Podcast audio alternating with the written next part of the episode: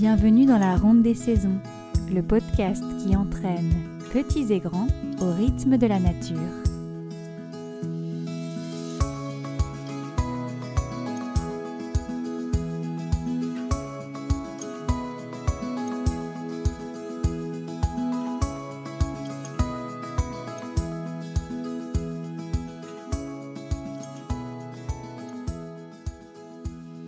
Je vous propose aujourd'hui un nouveau conte bonus sur le podcast, une histoire que j'ai écrite en l'honneur du solstice d'été. Inspirée par les symboles, les traditions et l'histoire de cette fête très ancienne dont je vous ai parlé dans l'épisode précédent. J'espère de tout cœur que ce petit conte pourra ravir les petits comme les grands. Je vous souhaite un agréable moment. Bonne écoute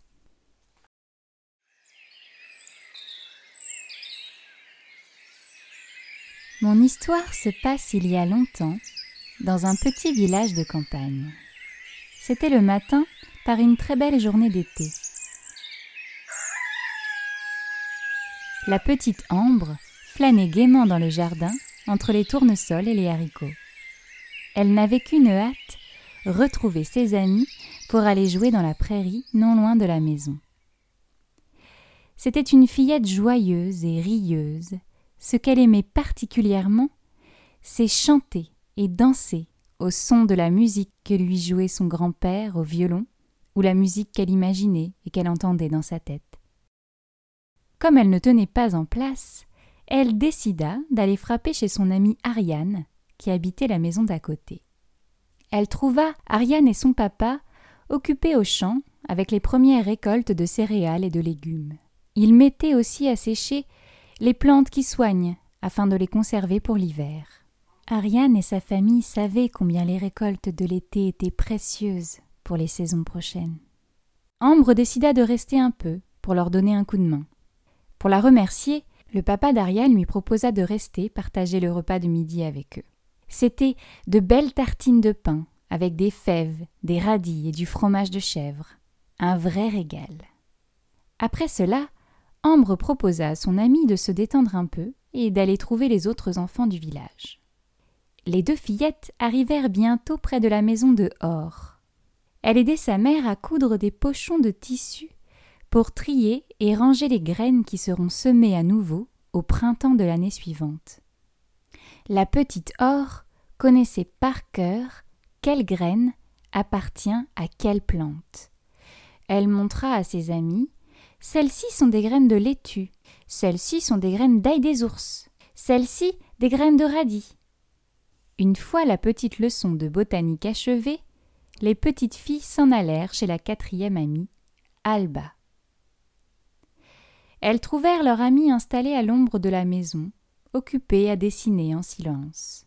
Elle disait à ses amies qu'elle aime dessiner les lumières et les couleurs de l'été, pour ne pas les oublier quand l'hiver sera là.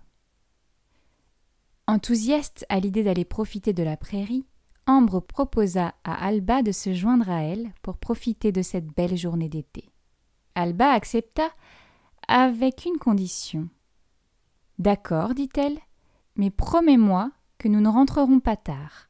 Je voudrais finir mon dessin avant que la nuit tombe pour pouvoir l'offrir à quelqu'un demain, à la grande fête du solstice. Ambre prit la promesse et s'engagea à rentrer avant l'heure du souper.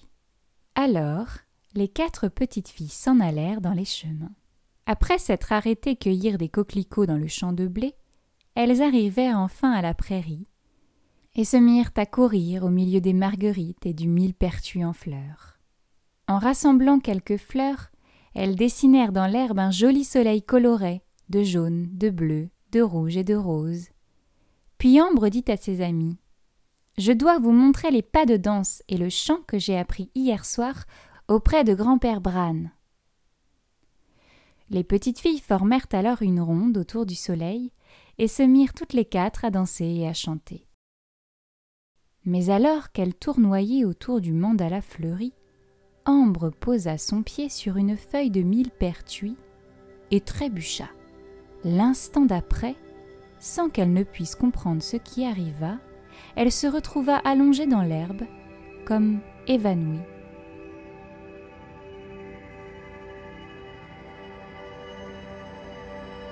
Quand elle ouvrit les yeux, la lumière s'était assombrie. L'horizon était rose et bleu, comme si le soleil s'était couché tout à coup. Et ses amies aussi avaient arrêté de danser, et elles étaient allongées dans l'herbe. Elles se réveillèrent à leur tour, se demandant ce qui venait de se passer. Seule la lune ronde et rose guidait désormais les fillettes dans cette lumière bleue mystérieuse.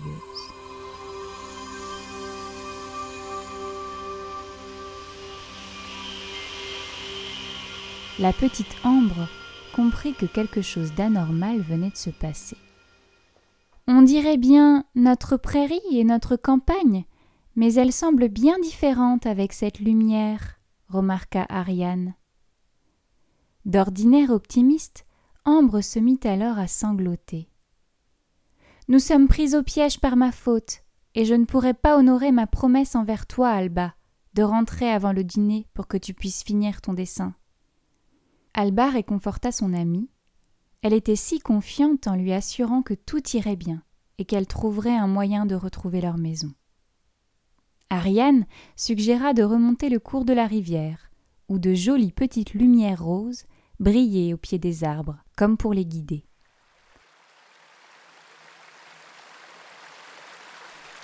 Elles marchèrent le long de la rivière, au son des grenouilles qui chantaient, et admirèrent les libellules au-dessus de l'eau et les grandes fleurs de nénuphar. Au fur et à mesure qu'elles marchaient et qu'elles admiraient ce drôle de pays, elles n'avaient plus peur. Elles s'émerveillaient des rencontres qu'elles faisaient avec les petites bêtes qui vivaient là, dans l'ombre bleutée.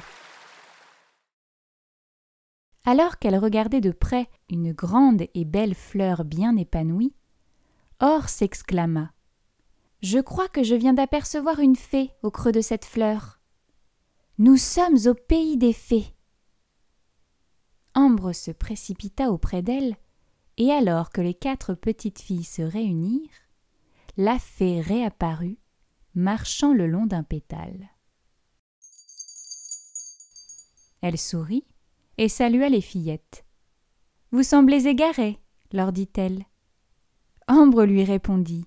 Oui, nous étions en train de danser et de chanter dans la prairie, et nous nous sommes tout à coup retrouvés ici. Que pouvons-nous faire pour rentrer chez nous? La fée répondit Oh On n'atterrit jamais ici par hasard. Pour sortir et retrouver votre monde, tu dois pouvoir faire don de quelque chose que tu gardes précieusement. Aussitôt qu'elle y dit cela, la fée disparut. Ambre pensait à son médaillon en forme de soleil. C'était son grand-père qui lui avait fabriqué, avec de l'argile. Elle l'avait toujours sur elle mais elle ne voulait pas s'en séparer. C'était un objet qu'elle aimait tellement. Les fillettes commençaient pourtant à trouver le temps long. Elles craignaient de ne pas pouvoir rentrer chez elles et de ne pas pouvoir assister à la fête du solstice d'été qui se tenait demain au village. Voyant la tristesse de ses amis, Ambre décida de faire preuve de courage. Elle décrocha son collier et déposa le médaillon en forme de soleil au creux de la grande fleur où la fée était apparue tout à l'heure.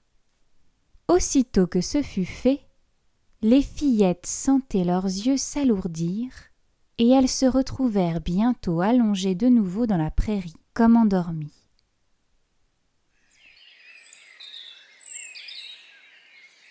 Quand elles ouvrirent les yeux, le soleil se levait à l'horizon et répandait de nouveau sa grande lumière dorée.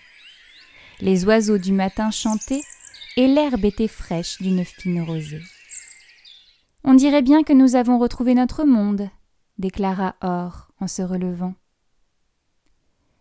Ambre remercia chaleureusement ses amies, une à une, pour l'avoir soutenue au cours de cette mystérieuse nuit. Après avoir repris leurs esprits, chaque petite fille regagna sa maison et retrouva sa famille pour préparer la fête du solstice. En passant sur la place du village, Ambre vit qu'on s'attelait à accrocher les guirlandes et les flambeaux, qu'on décorait les tables de fleurs. Elle était heureuse de revenir et de retrouver les gens et les lieux qu'elle connaissait. En rentrant chez elle, Alba découvrit que son dessin était terminé et que, près de celui-ci, un objet avait été déposé. En s'approchant, elle reconnut le médaillon d'ambre en forme de soleil. Le soir venu, les quatre amis se retrouvèrent à la fête. Alba raconta la surprise qu'elle avait eue en découvrant son dessin, et elle voulut rendre son médaillon à Ambre. Le visage de la petite s'illumina, puis elle répondit Je te remercie, mais tu peux le garder, je te l'offre. Et alors que les feux du solstice s'embrasaient, le cœur des quatre petites filles était rempli de gratitude. Et elles dansaient et riaient gaiement dans la nuit pleine d'étoiles.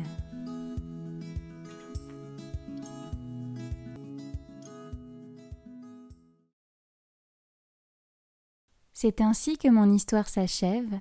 J'espère que ce conte pour le solstice vous a plu. Vous pouvez aussi bien sûr l'écouter tout au long de l'été. Si vous avez envie de le partager, n'hésitez pas. Je vous demande simplement de partager aussi son auteur et de parler de la ronde des saisons par la même occasion. J'attends vos retours et vos commentaires avec impatience sur l'Instagram du podcast, at ronde des saisons.